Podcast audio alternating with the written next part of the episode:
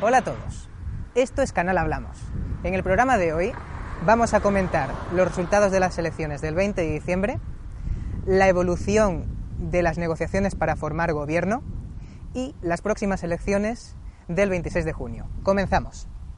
Ha habido muchos cambios en la política española desde las pasadas elecciones, no las de 2015, sino las de 2011, que le dieron mayoría absoluta al Partido Popular hemos tenido una campaña muy interesante de cara a 2015 con dos partidos fuertes que han crecido y se han vuelto importantes.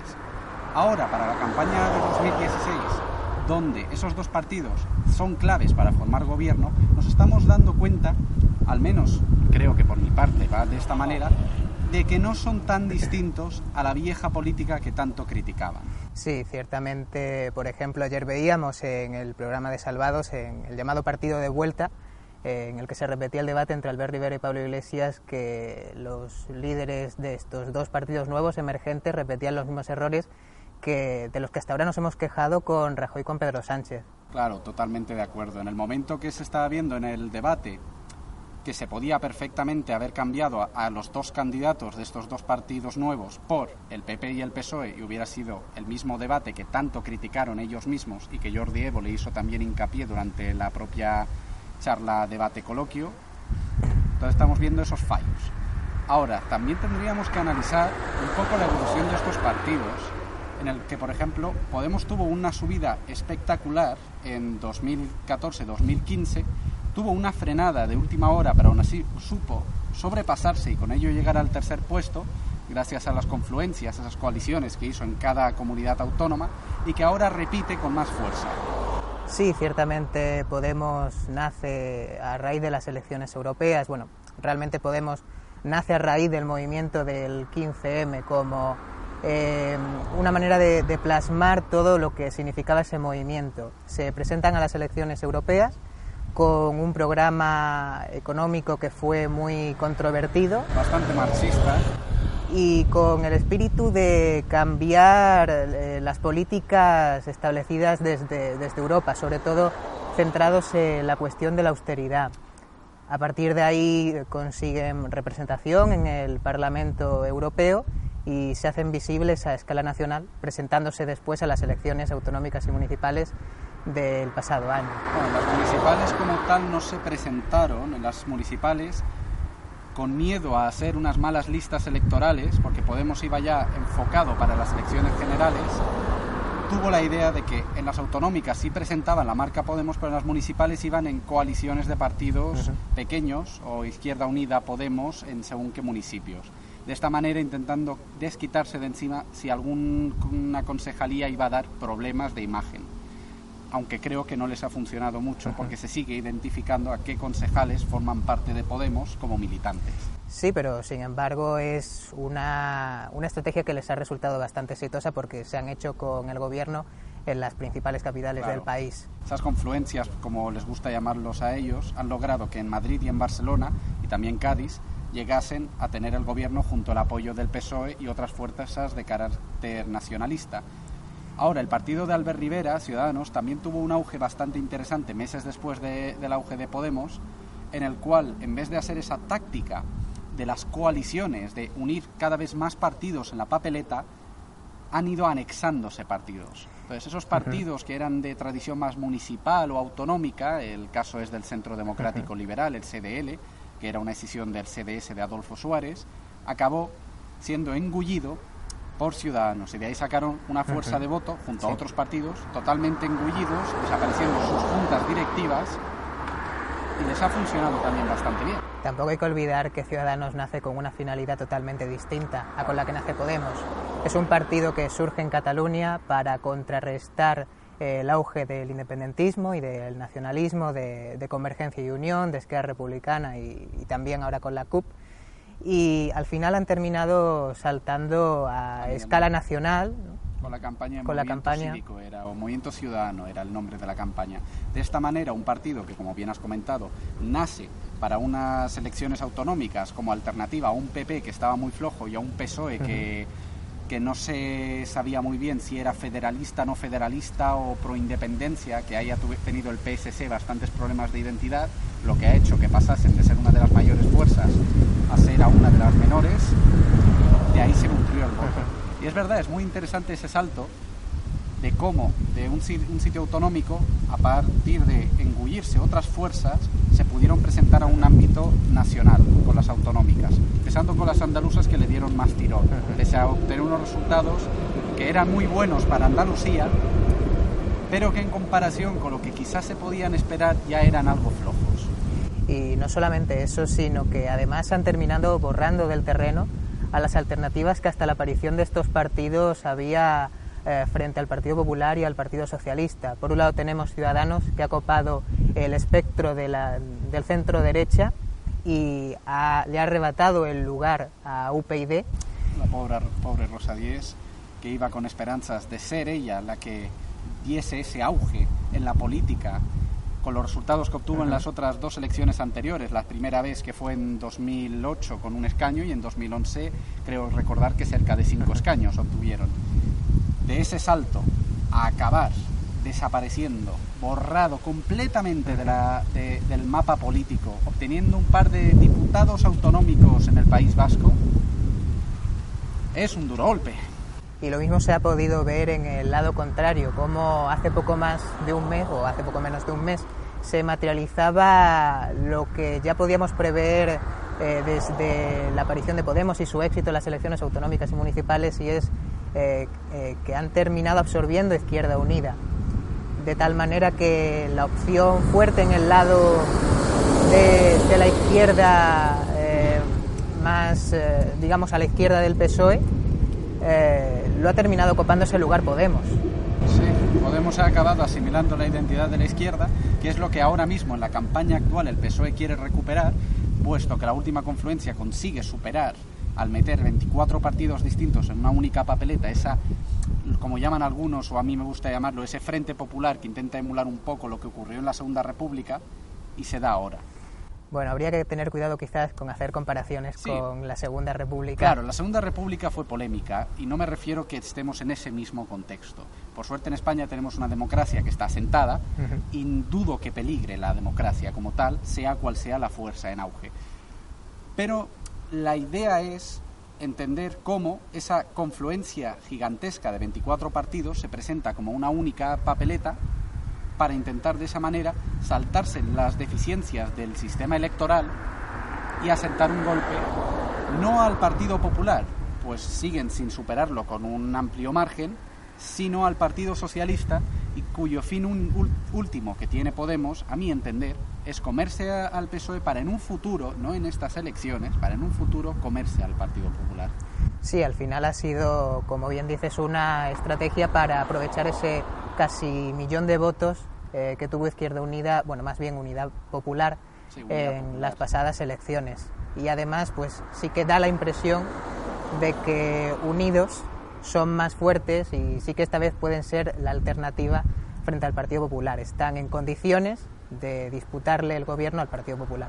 Ahora bien, yo creo personalmente que si yo fuera militante de Izquierda Unida quedaría un poco descontento por cómo fueron las negociaciones entre Podemos e Izquierda Unida.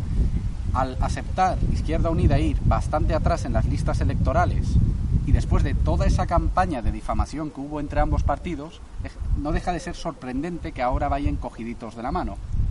Sí, es, cierto, pero yo creo que mm, también, mm, ya que hablamos sobre el lugar que ha terminado ocupando Izquierda Unida en ese pacto, eh, también desde dentro del partido lo que, lo que se ve y lo que se habla es que no se podía pedir eh, estar en igualdad de condiciones con Podemos en esta candidatura única, eh, porque Podemos ha sido el tercer partido más votado en las elecciones del 20D Izquierda Unida solamente ha conseguido dos diputados, por lo tanto no tenían tanta fuerza como a lo mejor les hubiese gustado. Sí, eso mirándolo desde el punto de vista de los diputados. Si analizamos que España fuera una circunscripción única y que los votos diesen un escaño por una lista a nivel nacional, hubiera obtenido Unidad Popular Izquierda Unida cerca de 30 y algo diputados. Entonces sí que hubieran podido negociar de una manera muy tajante al estar de una manera casi igual a su actual socio. Sí, exactamente, pero si examinamos lo que son ambos partidos por programa, la confluencia es el movimiento natural. Es totalmente posible ideológicamente hablando. Pese a toda la campaña de difamación que han tenido, ideológicamente van a coincidir bastante, sobre todo en lo que viene a ser esa perspectiva más neomarxista que a día de hoy no les gusta mostrar, pero que han llevado siempre en el programa electoral. Luego también tendríamos que analizar los programas económicos de las cuatro fuerzas actuales. El Partido Popular lleva el mismo programa económico que el 20 de diciembre. No han cambiado nada, siguen promoviendo sus cinco acuerdos, como lo quieren llamar, pero que no vienen con detalle, que viene a ser cumplir con el déficit, hacer la reforma educativa que nunca pudieron hacer y poca cosa más. Sí, en realidad la principal baza con la que juega el Partido Popular es con la recuperación económica que hemos estado viendo durante estos cuatro años, aunque yo diría que es una recuperación parcial. Es cierto que la economía española eh, vuelve a crecer, hemos visto que el PIB ha crecido eh, ya durante, los últimos, eh, durante los últimos años. hemos visto también que el paro ha estado bajando pero también yo creo que eh, hay que mirar las consecuencias que deja esta crisis. Hay que mirar que eh, el paro de larga duración, el número de parados eh, de larga duración está aumentando cada vez más. estamos viendo también que la deuda pública ha alcanzado ya prácticamente el 100% del PIB. Y, también lo que tenemos por otro lado es un agujero, la, la hucha de la seguridad social, un problema, una amenaza, como queramos llamarlo, la de las pensiones, que está ahí y que parece que olvidamos, pero que tenemos que, resolver. Por lo tanto, efectivamente, la principal base del Partido Popular es la recuperación económica. Mejorar el PIB e intentar bajar el paro. Son sus únicas dos variables económicas que está manejando el Partido Popular. Entonces, claro, como bien has comentado, hay otras variables, hay otros hechos, hay unas secuelas que deja esta crisis y de ahí es donde viene el discurso de tanto el Partido Socialista, Ciudadanos y Podemos. Las tres fuerzas cargan con todo para ir a más ayudas sociales, asegurarse de que no quede nadie excluido del sistema, todo lo que viene a ser el llamado gasto público en, el bienestar. El gasto social. Ahora, la pregunta es, estando en, sin cumplir aún con Europa con el déficit, ¿cómo podemos gastar más y al mismo tiempo algunos predicar bajadas de impuestos? Bueno, lo que realmente dicen eh, Podemos o... Bueno, Podemos más bien lo que predica es subir el gasto social, mientras que Ciudadanos y el PP eh, ponen o mantener o bajar. El Partido Popular ahora, que ningún economista creo que pone la mano en el fuego en decir que es un, disparate, es en decir que ahora bajarán los impuestos. El Partido Popular ahora no va a poder bajar los impuestos sin que eso implique un recorte mayor, porque no hemos cumplido con el déficit. Ahora, al mismo tiempo otros proponen aumentar el gasto, pero no justifican de dónde viene ese ingreso y entonces podemos entrar en la trampa de la deuda. Suelen aludir bastante a las posibilidades de combatir el fraude fiscal. Por ejemplo, en el debate de ayer hablaban de, de que sería posible recuperar 20.000 millones de euros. Impuesto a sociedades, creo que. No, y donaciones también. Al fin y al cabo, se trata de una reforma fiscal. Claro, una que vaya a sablear más a los individuos. El tema es que, claro, nos comentan algunos partidos, es el caso de Podemos y también el PSOE, de que tienen, van a aumentar los impuestos a quienes tengan mayor renta. Pero claro, la pregunta es, ¿eso funciona en un país donde el fraude fiscal es tan alto y es muy fácil, teniendo dos paraísos fiscales en la frontera, que las rentas vayan afuera? Pero yo diría que eso no es excusa para cometer una, una reforma fiscal y, y combatir el fraude. Yo creo que es necesario llevar a cabo esa reforma y, efectivamente va a ser muy difícil cumplir las promesas de subir el, gasto público eh, cuando tiene sobre todo a, Bruselas que ya ha amenazado al gobierno con imponer una multa. Sí, está totalmente claro que aunque se llevase esa reforma fiscal que tanto propone Podemos o el PSOE, o esa reestructuración del sistema para intentar paliar un poco el IVA y el IRPF que propone Ciudadanos, o esa supuesta bajada de impuestos que propone el PP, vamos a seguir teniendo un problema grave con el tema del déficit. Entonces, si no tenemos un crecimiento económico fuerte que pueda paliar el déficit que tenemos, o no recortamos, dicho por mucho que le duela a las personas, para compensar, vamos a seguir teniendo esa generación de deuda que nos va a ser un lastre porque hay que pagarla cada vez con mayores intereses. Bueno, al fin y al cabo, en el tema de la deuda lo importante no es tanto la cifra como la sostenibilidad, si la deuda es sostenible. También hay que entender que, que, hemos estado en, recesión, que en estas épocas, en estos periodos, es normal que el déficit suba por el déficit cíclico, por la caída de la recaudación, por la necesidad de dedicar más dinero a, prestaciones por desempleo. Eh, entonces, realmente el foco hay que ponerlo en la sostenibilidad. Eh, pero yo creo que mm, no es posible no va a ser posible, eh, digamos, subir el gasto público unilateralmente si esto no se negocia con, con Europa. Es decir, el, el fin de la austeridad realmente no es algo que se pueda conseguir aquí dentro de España, sino que es, es algo que se consigue negociando en Europa.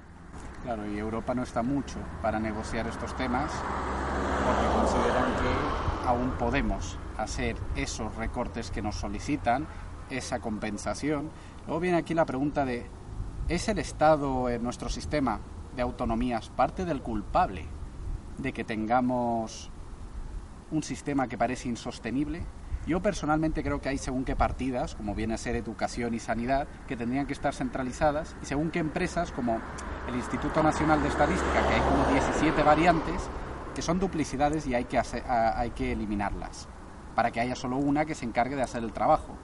Ahora bien, yo sé que eso no nos palía el problema, porque el, por mucho que hablemos de millones, a niveles macro es insignificante.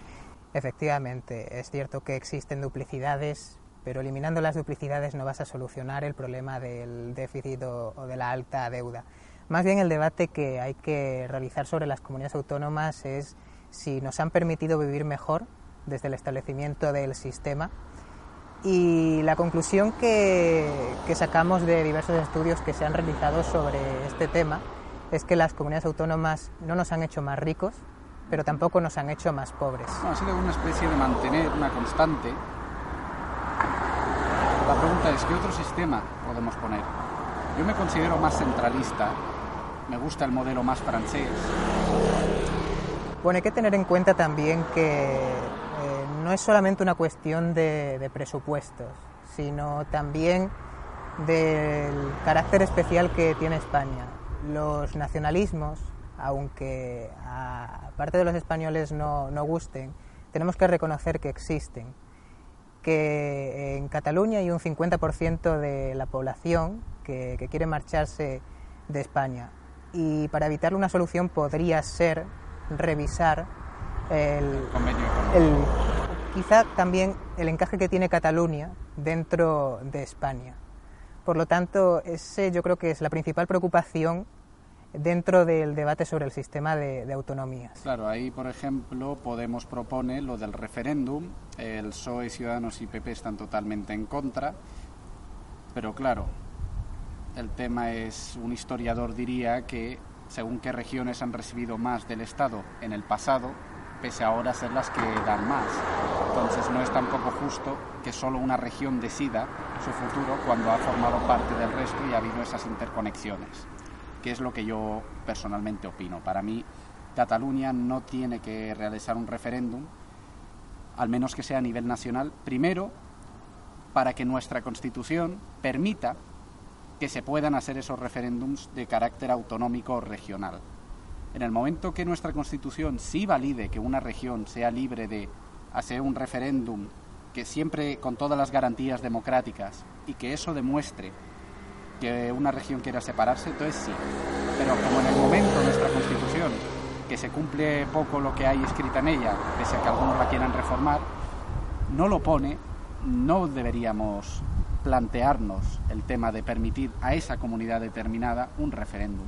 Pero desde luego algo hay que hacer. Desde luego lo que no podemos seguir haciendo es eh, la política de patada hacia adelante Sí, es que ha demostrado durante la legislatura de Rajoy No, claro. que no sirve. El nacionalismo catalán en sí, yo le veo su auge no como ellos explican que es algo histórico desde el año 1714. No, eso es una falacia. Pero sí que desde lo que viene a ser la transición, en el momento que se hace el pacto del Majestic entre el Partido Popular y Convergencia y Unión, donde se dan las primeras competencias, es cuando empieza a darse ese sentimiento nacionalista al tener un trato diferenciado. Porque el resto de comunidades autónomas que no han tenido ningún trato, no hay ese sentimiento de nacionalismo, al menos tan extendido. Pero yo creo que al final eh, lo que realmente está en juego en estas elecciones, más que el futuro de Cataluña dentro de España, es eh, el, futuro de, de los ciudadanos españoles. Es decir, eh, la preocupación más importante que tenemos ahora mismo es el paro. Sí, Eh, totalmente, es nuestro lo que mayor está en lastre. juego en estas elecciones es el modelo económico con el que vamos a salir y el país que queremos en ese sentido. Claro, eso depende. Si vamos, lo que está claro es que no podemos salir de una crisis disparando el gasto y al mismo tiempo bajando impuestos, porque eso no se sostiene. Entonces, la pregunta es, para cumplir con Europa, ¿qué quieren los españoles? ¿Que bajemos impuestos y gasto para que tenga más libertad económica, como proponen ramas más liberales? ¿O ir más a una socialdemocracia y aumentar impuestos para compensar el gasto? Entonces, ¿qué es lo que quieren los españoles en este sentido? Es la gran pregunta que habrá, se verá contestada el 26J, dependiendo de cómo pacten. Cierto, además mm, también venimos de una legislatura eh, donde en empleo no ha habido prácticamente Ninguna políticas reforma. activas. Han sido los cuatro años perdidos de una mayoría absoluta para ser una reforma completa del sistema. Porque no se trata de esta crisis que tenemos este problema de empleo. Ya desde la crisis del petróleo quedó evidenciado que nuestro sistema actual en el mercado laboral es insostenible. Sufre demasiado durante las crisis, crea un- unas burbujas de empleo, me atrevo a decir, que cuando explotan llegamos a cifras del 20 y algo por ciento de paro, porque no es la primera vez que España llegó a semejante cifra. Y ese es el problema de la dualidad, Sí.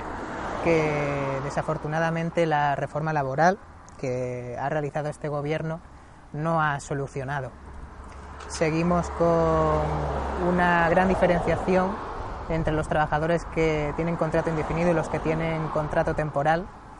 Y mientras no cerremos esa brecha, vamos a seguir viendo periodos de crisis en los que se destruye mucho empleo y el que se crea es empleo temporal. Ahí tendríamos que analizar qué propone cada partido al respecto. El Partido Popular mantiene la reforma que hizo que fue insuficiente y no abordó de verdad el problema. El Partido Socialista propone eliminar esa reforma laboral para volver a la que había antes con Zapatero, pero es que tampoco sirvió eso. Esa no arregló el tema del paro. Teníamos eh, una de las cifras más monstruosas de paro, entonces ninguna de las dos reformas ha valido. Ciudadanos propone lo del contrato único y el complemento salarial, pero claro, el contrato único puede tener sus ventajas y sus desventajas a mi entender. En un sitio donde la economía de la región tiende más a la industria y sea que dura todo el año, el contrato único es muy bueno.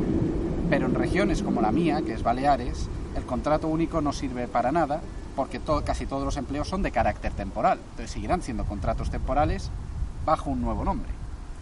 Y luego Podemos propone endurecer más los sindicatos y eliminar el contrato temporal y crear solamente el, el indefinido. Pero claro, ahí el problema es cómo va a contratar un sector que es temporal, que depende de la alta temporada del verano o del invierno, en el caso de los Pirineos, para contratar a alguien indefinidamente. El coste es demasiado alto.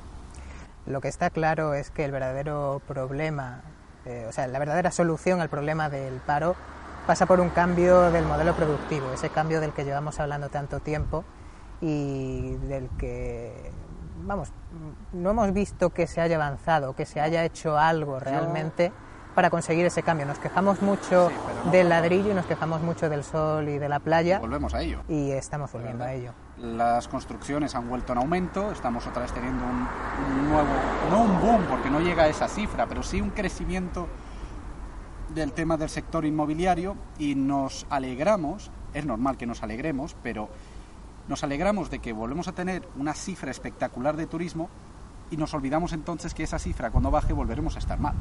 Entonces, es verdad, si no hay ese cambio en el modelo productivo del país, si no miramos o de industrializar más, o de tener un Silicon Valley, como en Estados Unidos, de tener esa industria de I D, acabaremos siendo totalmente dependientes del sector turístico. Y ahí hay que decir que, por mucho que el Partido Popular se cuelgue medallas, en el sentido de que gracias a ellos el turismo se ha disparado, hay que tener en cuenta factores externos. Grecia ha tenido una situación de inestabilidad por todo lo ocurrido con Siriza y todos los disturbios que hay ahora. Italia no nos hace ya tanta competencia, porque también anda en una situación que no es muy, correcta. Pero todo el Mediterráneo, con la primavera árabe, se ha convertido en zona de guerra, básicamente. Entonces nadie va a veranear ahí. ¿Qué alternativa del Mediterráneo queda? España. Cierto. Cierto, y además eh, los analistas cuando se ponen a buscar las causas de la recuperación española señalan a factores externos, no tanto a las reformas que se han realizado. La política monetaria del Banco Central ha sido fundamental, así como el mantenimiento de un precio del petróleo bajo. Eh, esos han sido los principales factores para, para nuestra recuperación, pero hay que hacer reformas. Claro, el problema es que, y esto va a pasar siempre, una reforma a corto plazo duele. Y ahí es donde yo tengo una gran preocupación porque ninguno de los cuatro partidos, sea quien sea el que forme gobierno, va a llevar esa reforma. Esa es mi preocupación, que vayan a pensar en los votos y no en lo que necesita España. Eso es lo que podemos decir que se ha estado viendo durante el proceso para, para formar gobierno. Sí, porque si analizamos ese proceso, el Partido Popular sabía que no iba a sumar, porque con Ciudadanos no bastó. Su sueño, que era lo que se intuía, que era poder pactar con un partido que fuera más afín en, la parte económica, que era el caso de Ciudadanos, no se pudo hacer. Pues Ciudadanos no iba a pactar con nacionalistas, hubieran necesitado el voto de convergencia de Cataluña y del PNV. Y esto no era algo que estuviese en el tema de Ciudadanos, porque Ciudadanos le ha echado el veto a los nacionalistas, porque ellos han echado el veto a alguien que no acepta el referéndum. Entonces ya aquí tenemos una discordia que es imposible que, se pongan en la mesa. ¿Qué nos queda? Quedaba el pacto entre el PSOE, más Ciudadanos, más Podemos. Este pacto, claro, el PSOE no tiene ningún problema en pactar con ambos, siempre que ambos, ninguno de los dos pida el referéndum. Podemos pide el referéndum, pero Podemos también pidió que no se negociase con ninguna reforma económica de Ciudadanos acusándole del PP. Entonces estos dos partidos ya no se podían ver. En realidad tendríamos que empezar por la actuación de Mariano Rajoy eh, negándose ah, a, ser eh, propuesto. Pero ahí yo me atrevo a decir que si, si, nos ponemos una mentalidad de análisis puramente política, fuera ideologías, fuera reformas, solamente pensando en los votos, Mariano Rajoy no jugó mal su carta en ese sentido. Mariano Rajoy tuvo claro que se iban a repetir las elecciones. Como sabía eso, prefería que se llevasen, vamos a decirlo un poco las hostias, el Partido Socialista, Ciudadanos y Podemos entre ellos, para dividirlos. Y viendo los resultados de todas las encuestas, le está funcionando. Con ello, han conseguido que Ciudadanos y el PSOE quedasen mal a la ciudadanía, Podemos repuntase, y entonces tenemos un nuevo bipartidismo PP-Podemos, que es lo que nos cuentan las, las encuestas ahora. Veremos si se da lugar a ese nuevo bipartidismo o es que como en las anteriores, hay un error en poquito grande en según qué partidos.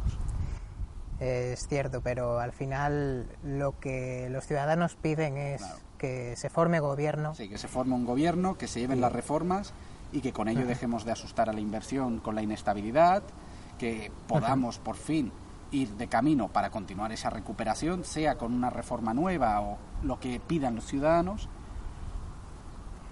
y desde luego no creo que nadie esté contento con el hecho de que se repitan las elecciones. No, nadie. Al fin y al cabo el es tiempo perdido. El coste y el tiempo perdido, porque son seis meses que no ha habido un gobierno serio. Entonces, seis meses sin gobierno es medio año perdido. Medio año que se podrían haber puesto ya en mesa las reformas, porque esa es otra. Una vez que se forma gobierno, hasta que empiecen a aplicarse las reformas pasa un año. Entonces, un año que se podría haber usado ya en esto queda totalmente perdido. Totalmente perdido. Lo más triste es que los líderes políticos hayan apelado tanto al espíritu de la transición y, al final, y hayamos visto todo lo contrario. Todo lo contrario, que ha sido toda una guerra por yo más, yo más, yo más, yo quiero gobernar, no, este no. Y al final ese juego un poco de recreo, como cuando se hace un equipo, yo no quiero a, este que es bajito, yo quiero al alto, no se ha ido a ningún sitio. Cierto. La pregunta es, después del 26J, ¿qué escenario nos espera y si van a seguir en las mismas o se atreverán a pactar, por ejemplo, PSOE, Ciudadanos y Podemos. Bueno, depende de, como siempre, de los resultados que, obtengan. Eh, dudo bastante sobre cuál sería la estrategia del PSOE ahora que parece que va a quedar e detrás de Podemos. Está tocado, muy tocado entonces, todo lo que prometieron nunca pactar, no pactaremos con populismos, no pactaremos con nacionalismos, lo de populismo lo rompieron en, las comunidades y el nacionalismo también, en Baleares gobiernan con PP y un partido independentista. Claro, si salen muy tocados de las elecciones, la pregunta es, ¿pactarán por una vicepresidencia, por ejemplo, a cambio de mm, conseguir algo? Ahí viene un poco el miedo que pueden llegar a tener según qué votantes y que eso radicalice el voto.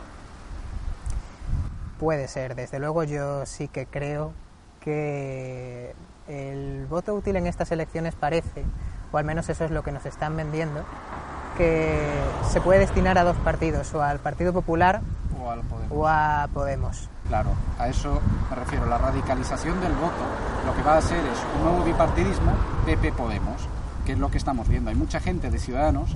Salió una encuesta, creo recordar, de NS Report, que venía a explicar quién votaron antes en las elecciones y quién votarían ahora. Y el trasvase de votos del PSOE a Ciudadanos ocurre. Más gente del PSOE va a Ciudadanos y a Podemos, que es de donde viene esa caída. Pero Ciudadanos ha perdido votos que van hacia, hacia el PP por miedo a que haya un gobierno de izquierdas, del progreso, como quieran llamarlo. Entonces estamos radicalizándolo a eso, derecha o izquierda. También será muy interesante eh, lo que va a ocurrir en el PSOE después de estas elecciones. Si se terminan dando los resultados que predicen las encuestas, habrá llegado el momento de... De quizás el adiós. El adiós, desde luego, de un cambio en la dirección del partido. Sí. Durante las negociaciones eh, con el resto de partidos para formar gobierno, ha dado la sensación de que quien realmente dirigía el Partido Socialista no era Pedro Sánchez, sino los varones. Y es así. Pensemos que la estructura del Partido Socialista viene a ser la siguiente. Las juntas directivas de cada comunidad autónoma son las que de verdad mandan sobre una junta nacional. Por eso que Susana Díaz se le dice que es la líder del PSOE porque es la que más votos aportó, entonces tiene más fuerza. Si ella, digamos que brote de enfado, decidiera convertir el PSOE andaluz en una federación, como es el Partido Socialista Catalán, el PSC, podría ser el fin del PSOE. Y seguramente yo no descartaría ver cambios también en el Partido Popular. Sí. Dentro, dentro del partido eh, hay bastante gente que está descontenta con, el liderazgo de Mariano Rajoy. Mariano Rajoy actualmente es el principal problema de imagen, de imagen, más que la corrupción, me atrevo a decir, porque le siguen votando ese porcentaje que le ha votado, porque no transmite nada. Parece cómplice de corrupción al no hacer ninguna cosa, luego al defender a personajes como Rita Barbera, después de todo el escándalo. Entonces, si él es la imagen visible del Partido Popular, dañan votos. Lo mismo que Sánchez del Partido Socialista porque no tiene ninguna autoridad. Además que la estrategia de comunicación del gobierno durante la legislatura ha sido, totalmente, equivocada. Sí, porque sea, cuando uno revisa las partidas de, de los gastos, es verdad que se han hecho recortes, pero el gasto total ha sido casi constante por lo que no se ha recortado donde tocaba, no se ha transmitido bien el mensaje, no se ha explicado bien cuáles son los objetivos de las reformas que han llevado a, a medio plazo. En cualquier caso, es muy complicado defender eh, políticas como las que ha realizado Mariano Rajoy con el recorte en sanidad, con el recorte en educación. pero sea como fuere, no se puede No, no eh, consentir. dar ruedas de prensa desde un plasma, plasma, sí, esa o, fue- esa fue una imagen o que no la- acudir al debate a No cuatro. acudir al debate a cuatro, sí. Esta clase de gestos de yo solamente voy si estoy cómodo, dan la impresión de, de esconder algo. Y a la ciudadanía no le gusta eso. Como bien dijeron en, en el debate de ayer en Salvados, Iglesias propuso que fuera por ley ir a debates. Yo no estoy de acuerdo con obligar, porque yo creo que un político sabe que si no va, pierde. La pregunta es, ¿el ciudadano español va a castigar a Rajoy? ¿O la táctica de polarizar el voto que llevan tanto PP y Podemos hará que eso no pase? Y que tengamos, quizás, con resultados de elecciones, otros cuatro años del Partido Popular. Yo también pienso que al final la que realmente va a funcionar va a ser la estrategia del miedo por ambos lados, que es, que es la que están Sí, es- es la- utilizando Sí, los dos partidos. ya no son enemigos como tal. Ese discurso que se ha hecho siempre de que el PSOE y el PP pactaban entre ellos y se llevaban bien en, en el fondo para mantenerse ellos dos, ha cambiado. Y ahora parece que PP y Podemos disfruten de esa radicalización del voto, cada uno machacándose con que el otro es un enemigo potencial, e ignorando prácticamente al resto de partidos, para así asimilar esos votos y tener dos partidos fuertes, cambiando al Partido Socialista por Podemos. Cierto, efectivamente. Por lo tanto, si tenemos que dar alguna conclusión o resumir de alguna manera eh, lo que nos espera o, o, digamos lo que hemos estado viendo durante los últimos meses, eh, podríamos decir que hemos tenido la oportunidad de cambiar las cosas, las seguimos teniendo y no podemos permitirnos el desaprovecharla. Eh, desafortunadamente eso no depende tanto de la, de la ciudadanía, sino que depende de, de nuestros líderes políticos. Claro. Esperemos que estén a la altura. Esperemos. Muy bien, pues esto ha sido todo por hoy. Recuerden darle a like en este vídeo, tanto en nuestras cuentas de YouTube como en Facebook, Twitter. Recuerden también que nos tienen en nuestra página web www.canalhablamos.es. Recuerden, esto es Canal Hablamos, noticias y opiniones, pluralidad ante todo.